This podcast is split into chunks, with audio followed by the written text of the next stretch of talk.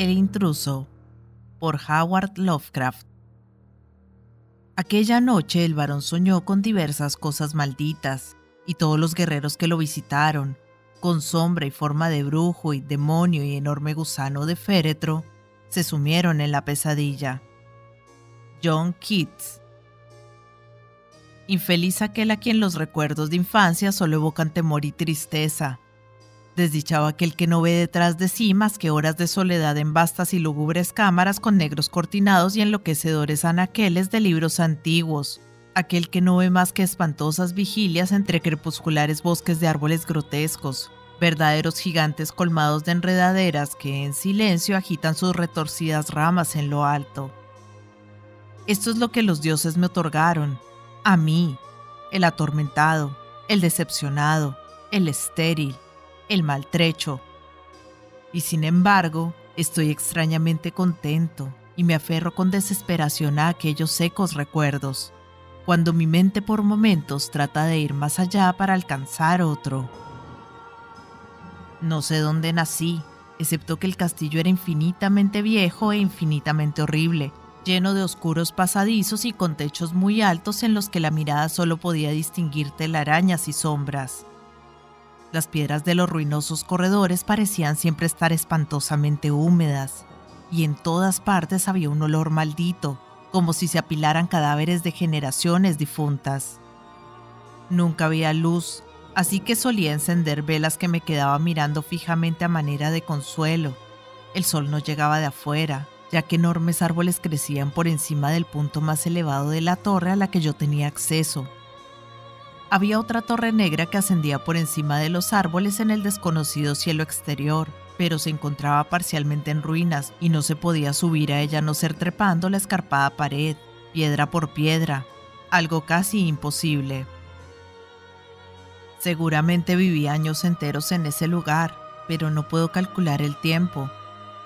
Algunos seres debieron de ocuparse de mis necesidades, aunque no recuerdo a ninguna persona aparte de mí, Ninguna otra cosa con vida salvo silenciosas ratas, murciélagos y arañas. Quienquiera que me haya criado hubo de ser tan viejo que me escandaliza pensarlo, pues mi primera idea de una persona viva fue la de alguien graciosamente parecido a mí, aunque deforme, encogido y deteriorado como el castillo mismo.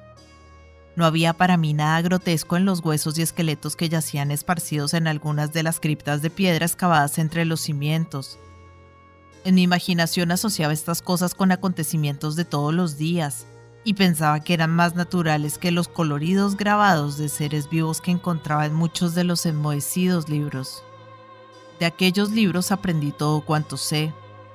Ningún maestro me guió ni me forzó a hacerlo, y no recuerdo haber oído ninguna voz humana en todos aquellos años, ni siquiera la mía, pues aunque he leído acerca del habla, jamás traté de pronunciar palabra alguna.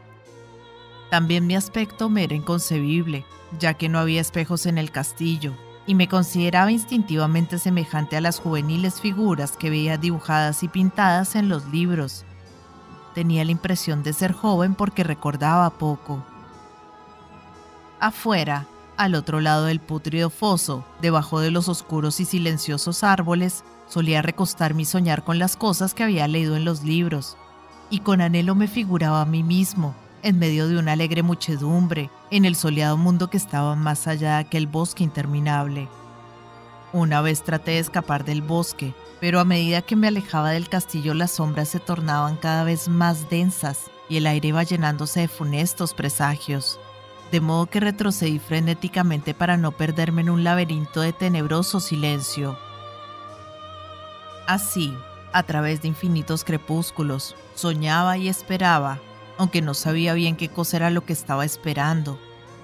Entonces, en la oscura soledad, mi deseo de luz crecía con tanto frenesí que ya no podía permanecer recostado y alzaba mis suplicantes manos hacia la negra torre en ruinas, la única que se elevaba por encima de los árboles en aquel desconocido cielo exterior. Y al final resolví escalar aquella torre, aún a riesgo de precipitarme, pues era preferible vislumbrar el cielo y luego perecer que vivir sin jamás haber contemplado el día. En el húmedo crepúsculo subir la carcomida y vieja escalera de piedra hasta alcanzar el rellano donde terminaba, y luego me así peligrosamente unos pequeños saledizos que llevaban hacia arriba. Horrible y espantoso resultaba aquel muerto cilindro de roca sin escalones, negro, ruinoso, desierto y siniestro, con azorados murciélagos que batían sus alas sin hacer ruido. Pero más horrible y espantosa aún era la lentitud de mi ascenso. Por mucho que pudiera trepar, la oscuridad encima de mi cabeza no se volvía menos intensa, y un nuevo escalofrío me asaltó como si proviniese de una espectral y venerable tumba. Me estremecí al preguntarme por qué no alcanzaba la luz, y, si hubiese tenido el valor suficiente, habría mirado hacia abajo. Me figuré que la noche había caído de pronto sobre mí y traté de aferrarme con mi mano libre al alféizar de una ventana para asomarme y juzgar la altura que había alcanzado. De repente, tras una infinita, pavorosa y ciega ascensión por aquel cóncavo y desesperante precipicio, sentí que mi cabeza tocaba una cosa sólida y supe que había alcanzado el techo o al menos alguna clase de suelo. Alcé mi mano libre en la oscuridad y palpé el obstáculo, comprobando que se trataba de una piedra dura e inamovible. Luego di un rodeo mortal a la torre, aferrándome a los puntos de apoyo que la resbaladiza pared ofrecía hasta que finalmente mi mano encontró al tanteo la abertura del obstáculo y empecé a ascender de nuevo, empujando la losa o puerta con mi cabeza, ya que tenía ambas manos ocupadas en mi peligroso ascenso. Encima no parecía haber luz alguna, y cuando mis manos llegaron más arriba, supe que mi ascensión por el momento había terminado, pues la losa era la trampa de una abertura que conducía al nivel de una superficie de piedra de circunferencia mayor que la torre inferior. Sin duda, el suelo de algún elevado y espacioso mirador.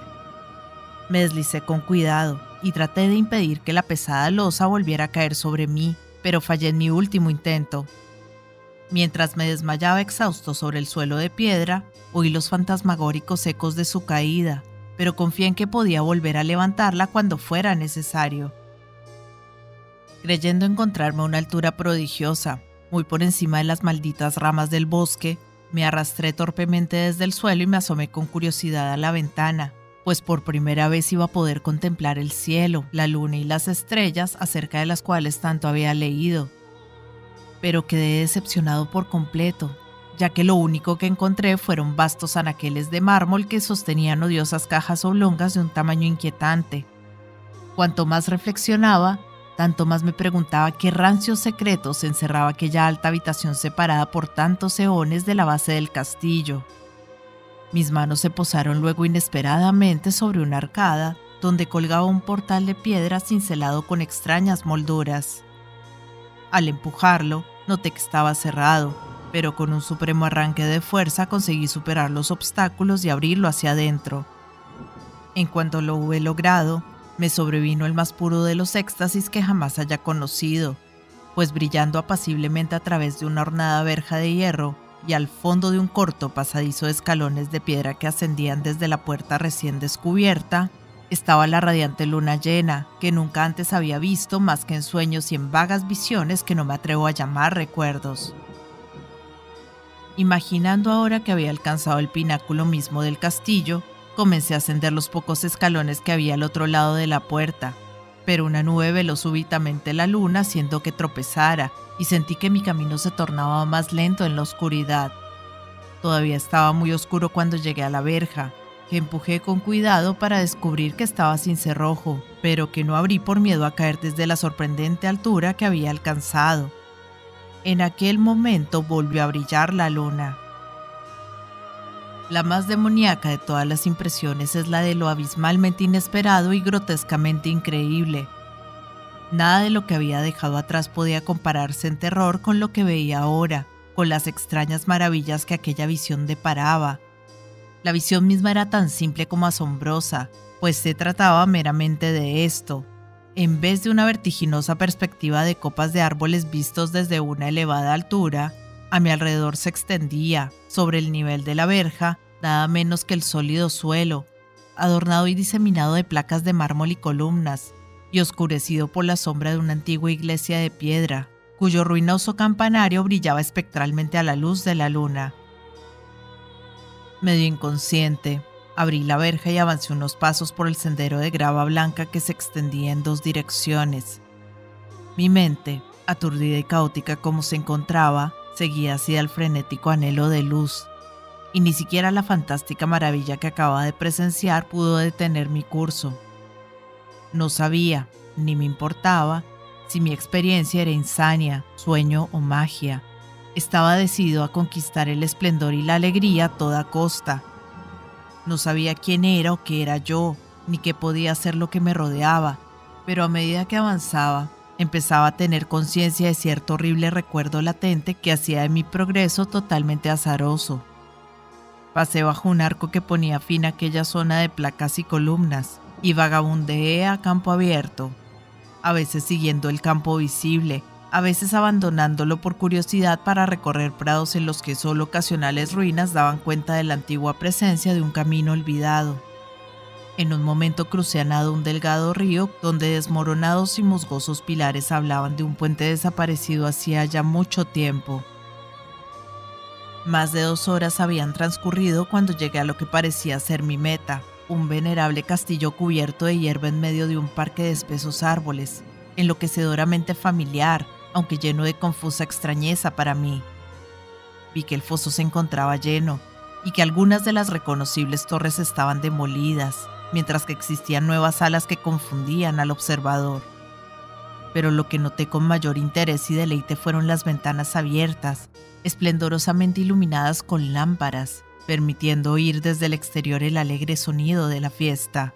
Me acerqué a una de ellas, miré hacia el interior y vi un grupo de personas vestidas de manera curiosa. Se divertían y hablaban animadamente unas con otras. Como al parecer jamás había oído el lenguaje humano, Solo pude intuir muy vagamente lo que decían. Algunos rostros tenían expresiones que evocaban en mí recuerdos increíblemente remotos, otros me resultaban por completo ajenos. Penetré entonces por la ventana más baja de la habitación espléndidamente iluminada, y fue como si pasara de mi único momento de fulgurante esperanza la más negra convulsión de desesperanza y fatalidad. La pesadilla no tardó en desatarse, ya que en cuanto entré se produjeron de inmediato las manifestaciones más terroríficas que hubiera podido concebir jamás. Apenas había traspasado el alféizar cuando cayó sobre todo el grupo allí reunido un súbito e imprevisto miedo de ominosa intensidad, desencajando todos los rostros y haciendo surgir los más horribles alaridos de casi todas las gargantas. La estampida fue general, y en medio del clamor y el pánico varios cayeron desmayados, y fueron sacados a rastras por sus compañeros, que huían enloquecidos. Muchos se cubrían los ojos con las manos y precipitándose ciega y afanosamente se llevaban por delante muebles y tropezaban contra las paredes antes de alcanzar alguna de las numerosas puertas. Los gritos eran impresionantes, y mientras permanecía de pie en el centro de la habitación iluminada, solo y aturdido, escuchando sus ecos evanescentes, Temblé al pensar que algo podía ocultarse cerca de mí sin que yo lo percibiera. A simple vista, la habitación estaba desierta, pero cuando avancé hacia una de las alcobas creí detectar una presencia, el indicio de un movimiento, al otro lado de la puerta con dindel dorado que conducía a otra habitación similar. A medida que me fui acercando al dindel, empecé a notar más claramente la presencia. Y luego, con el primero y último de los sonidos que he pronunciado jamás, un cadavérico chillido que me repugnó casi tan intensamente como su nociva causa, me encontré de lleno, pavorosa y vívidamente, frente a la inconcebible, indescriptible e innombrable monstruosidad, cuya simple aparición había convertido a un grupo de huéspedes en un rebaño de fugitivos presas del delirio. No puedo indicar a qué se parecía aquello, pues estaba compuesto de todo cuanto hay de abyecto, siniestro, repulsivo, anormal y deleznable. Era una fantasmagórica mezcla de decrepitud, vejez y disolución, el ídolo putrido y chorreante de una malsana revelación, el espantoso aborto que la piadosa tierra debió ocultar para siempre. Dios sabe que no era de este mundo, o que hacía mucho tiempo que ya no lo era aunque para mi horror vi en su aspecto carcomido y esquelético una lasciva y aborrecible parodia de un cuerpo humano, y en su ropa mohosa y desgarrada una cualidad inefable que me estremeció aún más. Quedé casi paralizado, aunque no lo suficiente como para no intentar un débil ademán de huida. un salto hacia atrás que quebrara el hechizo en el que aquel monstruo sin nombre y sin voz me tenía atrapado. Mis ojos estaban hechizados por aquellas órbitas vidriosas, repulsivamente fijas sobre mí que se negaban a cerrarse, pero veía de manera borrosa y aquel terrible objeto se mostraba confuso después del primer impacto. Traté de alzar la mano para tapar su visión, pero mis nervios estaban tan pasmados que mi brazo no llegó a obedecer a mi voluntad. Al intentarlo, sin embargo, perdí el equilibrio y tuve que dar unos pasos tambaleándome para no caer. Mientras avanzaba percibí, agonizando de horror, la proximidad de aquella cosa inmunda, cuyo hueco aliento repugnante casi imaginaba oír. Al borde de la locura, me sentí todavía capaz de alzar la mano para protegerme de la fétida aparición que me apremiaba de tan cerca. Y en el cataclismo de un segundo hecho de los más espantosos accidentes infernales y pesadillas cósmicas, mis dedos tocaron la putrefacta garra del monstruo que se extendía debajo del dindel dorado. No grité, pero todas las diabólicas gulas que cabalgaban en el viento de la noche gritaron por mí, como si en aquel mismo segundo hubiera caído sobre mi mente la fugaz avalancha de recuerdos de un alma aniquilada. En aquel segundo supe todo lo que había sido. Recordé el otro lado del pavoroso castillo y de los árboles, y reconocí el alterado edificio en el que ahora me encontraba. Reconocí, lo más terrible de todo, a la impía abominación que estaba delante de mí, mirándome de reojo mientras apartaba mis manchados dedos de los suyos. Pero en el cosmos existe el bálsamo tanto como la amargura, y ese bálsamo es el nepente. En el supremo horror de aquel segundo olvidé lo que me había espantado, y la ráfaga de negros recuerdos se desvaneció en un caos de imágenes que se repetían. En un sueño huí de aquel espectral y maldito edificio, y corrí rápida y silenciosamente a la luz de la luna. Cuando estuve de regreso en el patio de mármol de la iglesia y bajé las escalinatas, encontré que la trampa de piedra estaba fija, pero no lo lamenté, pues había llegado a odiar el antiguo castillo y los árboles. Ahora cabalgo con las burlonas y amigables gulas en el viento de la noche, y de día juego entre las catacumbas de Nefrenka, en el sellado y desconocido valle de Hadod junto al Nilo. Sé que la luz no es para mí, excepto la de la luna sobre las rocosas tumbas de Neb, y que tampoco hay para mi alegría alguna, excepto los innominados festejos de Nitocris bajo la gran pirámide. Pero en mi nuevo salvajismo y libertad casi agradezco la amargura de ser una normal. Pues aunque el nepente ha logrado calmarme, sigo sabiendo que soy un intruso, un ser ajeno a este siglo y entre aquellos que todavía son seres humanos. Lo he sabido desde que alargué mis dedos hacia la abominación que estaba dentro de aquel marco dorado, desde que alargué mis dedos y toqué una fría y dura superficie de cristal pulido.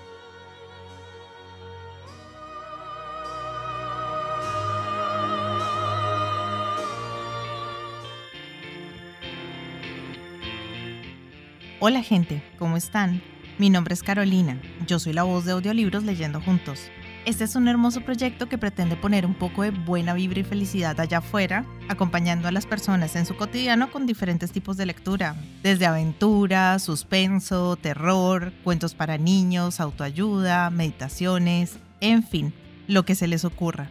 Espero que hayan disfrutado del audio, para mí es todo un honor que compartan su precioso tiempo conmigo y ya saben, abajo del audio siempre está la famosa y mágica cajita de descripción donde pueden encontrar cosas tan fascinantes como mis redes sociales. Si quieren comunicarse conmigo, si quieren dejarme un mensaje, si quieren preguntarme algo, sugerirme algo o si no les gustó y simplemente quieren quejarse, siéntanse libres de ir y expresarme todo lo que crean necesario. Pero si realmente les gustó el audio y me quieren apoyar, pueden pasarse por YouTube y seguirme y darle un me gusta a todo lo que disfruten. Ya si les caí súper bien, pueden dar una vueltica por Patreon, donde me pueden ayudar como las personas de apoyo y las personas incondicionales que por el valor de uno o dos cafecitos al mes me están apoyando un montón y me ayudan a seguir adelante. Y si vives en Argentina, te dejo los vínculos de Mercado Pago y de Cafecito. Por ahí también me puedes ayudar, si quieres. Quiero agradecerles el haber llegado hasta este momento del audio y espero que nos veamos pronto para pasar el rato leyendo juntos. Muchas gracias. Chao.